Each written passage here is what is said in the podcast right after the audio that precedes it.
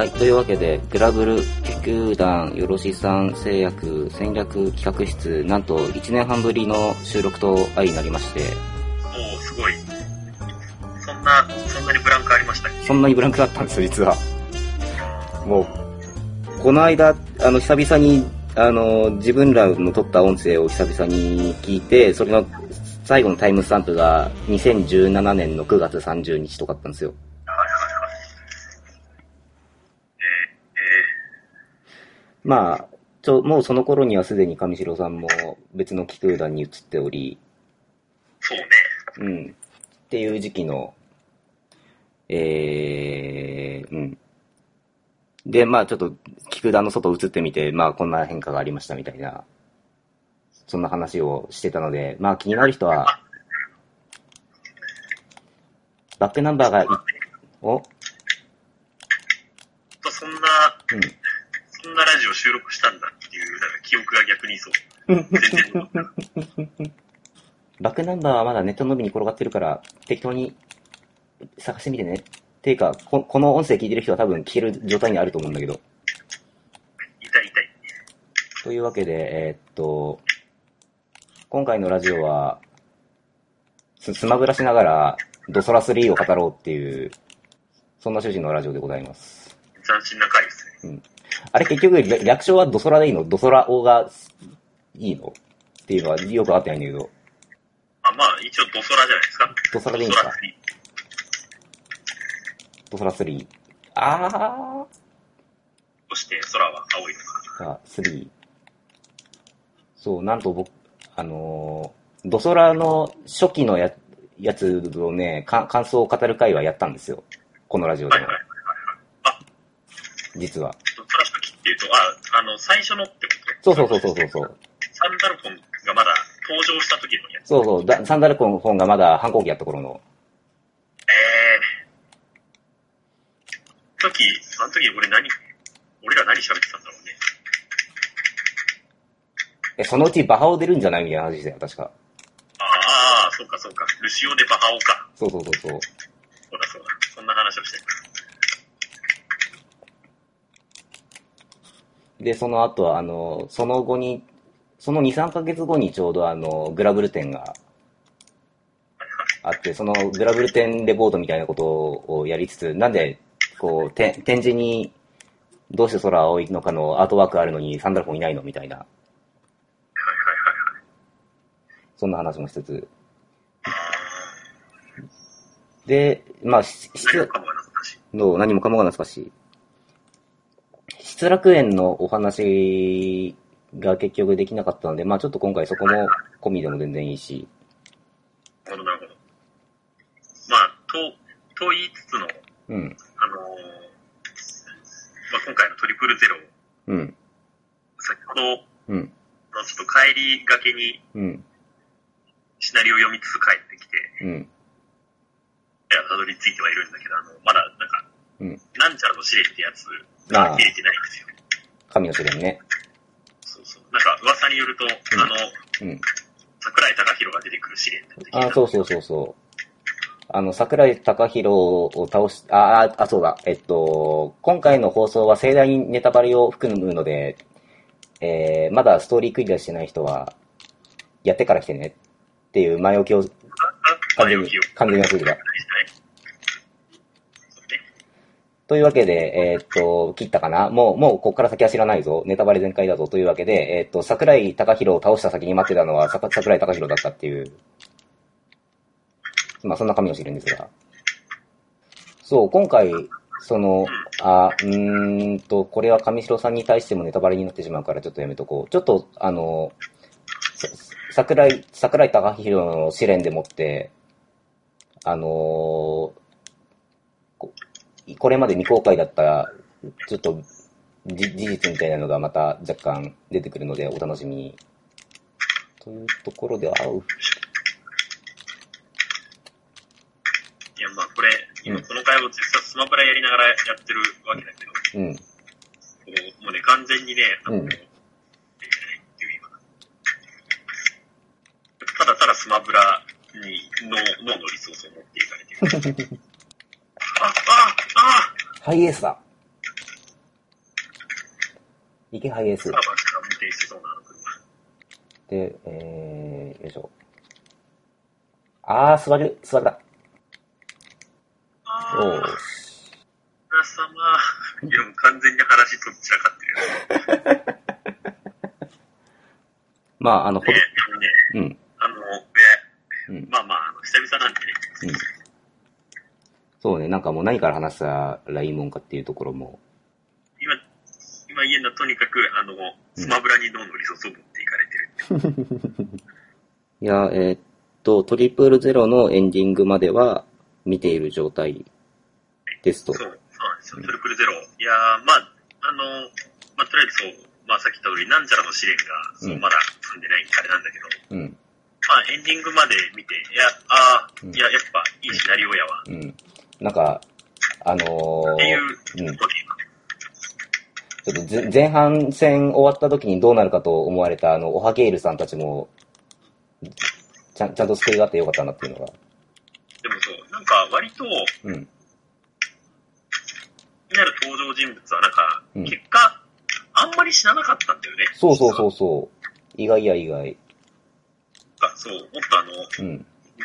犠牲者大多数みたいな感じになるのかな。そうそうそうそう。存外、あんまり、誰も知らなかったというか、うん。うちの物語最終章みたいなね、うん。触れ込みでうん。来たわけだけど、うん。実際、うん。結局、うん。まあ、あーなんだろうな、この、うん。この世界的には死んだかもしれないけど、うん。なんかでも、うん。別、別次元にはなんか生きてそうな感じというか、そうね。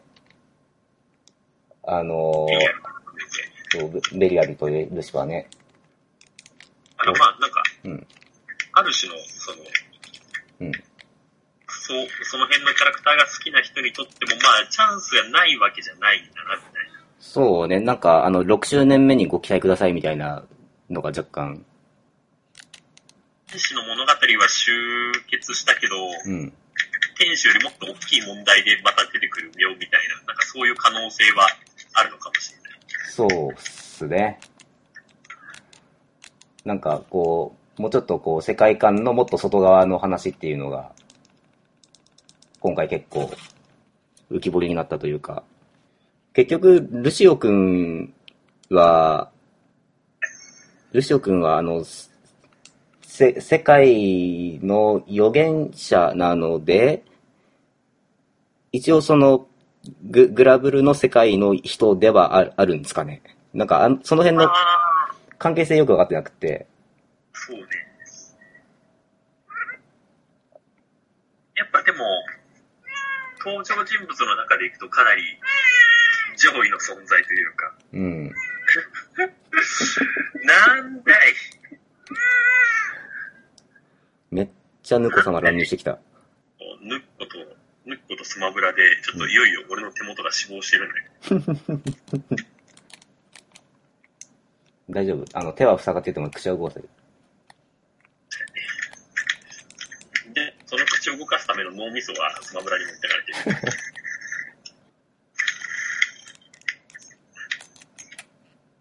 あの、俺のうん。こう、いちいち、うちのヌックが舐めるから、あの、プレイにも支障を今きたしてる。どうでもいいんですけど、あの、うん。ポケモンがポケモン刺激するのやめてもらっていいですか？いやー、今に始まったことないでしょ。あー、座れる、座れた。あれ？そのイカちゃん、俺のイカになった？な、そんなことなかった？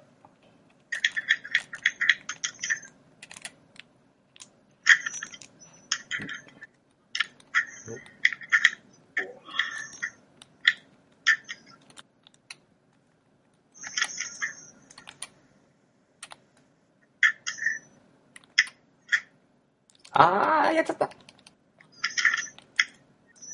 やでもさ、あの、エンディングでさ、うん。リアルが出てきた時うん。は、うん。僕正直、あ、え、ベイヤここで仲間フラグ立てんのかってちょっと期待しちゃった。まあ、若干ちょっとその気はあったよね、なんか。そう。これは、召仲間になるか召喚石来るか。召喚石はさ、別にさ、うん。敵だっていいわけあまあ確かに今までのさ、ストーリー系のさ、うん。やつだって、うん。そうね。にさ、そう、適正小銃の力をルリアがこう、ね、うんもぐもぐしてっていう流れだからさ、うんうんうんうん。たちはね、基本、ほぼ全員、ほぼ全員っていうか、そう基本天使は正小銃扱いなんで、そうね。本当はルリピッうん。ピの力で権限はさせられるはずなんだよね。うんうんうん。あの、たとえ異世界に転生してようが。設定上、うん。リアルは、うん。一応、茶石で出てきても、まあ問題はないわけだよね。うんふん。確かに。それで言うと、ルシファーは今後、聖書10になることとして、し刺激されることはあるんだろうかっていうのが、どうなんでしょう、どうなんだろうね。ファーさんは。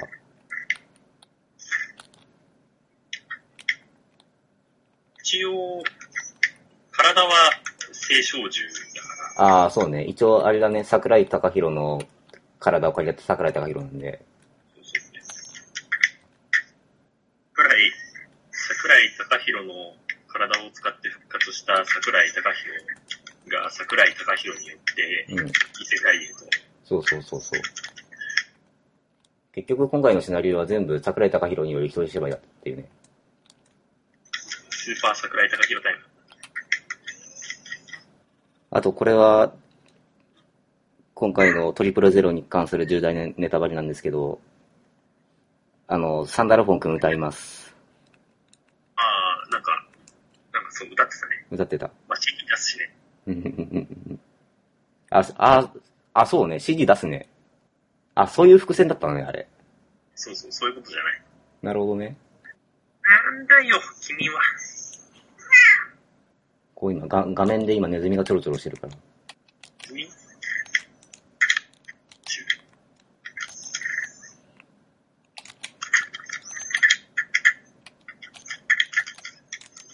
おー。いやー飛ぶねわけわかんない殺され方したんだよ。こう、雷に打たれた上でババナナに引き殺されるっていう、なんかマリオカートかなみたいな展開だったけど、今。池ワイリー。池ハイエース。さ、なんかアシスト P やってるのやめてもらっていいですか？マコタ。つわれるー聖地ポケモンとか召喚するのやめてもらっていいですかいやー、ちょっと、そこのクマをじゃあちょっとどうにかしてもらいたいんですけど、僕としては。そのピカチュウの、なんかあの、切り札的なやつ、うん。つかみ幅、広くない？そうね、結構ダダッシュ技なん、ダッシュ技というか、範囲がダッシュなので、結構広範囲までいけますね。と飛んでても結構拾ってくるな。そうそうそうそう。ああ、そうね、た、縦幅もね、それなりにあるからね。あれ？えー掴んだと思ったリモート爆弾が掴めてなかった。よいしょダメ、全然、トリプルゼロなんか、うん、いろいろなんか喋りたい気はしてたんだけうん。どね。もう完全に今、あれだよね。うん無策だよね。こ、この戦い終わったら一旦スマブラ止めようか。あああいって。ネズミがネズミに。いやー、なんかね、こう、やってみるとね、こう、なんか日常会話しながらゲーム実況する人たちすごいなって。してると、あの、うんゲームのことしか頭にない。あー、そっちじゃない。くっそ、その位置は無理だって。70%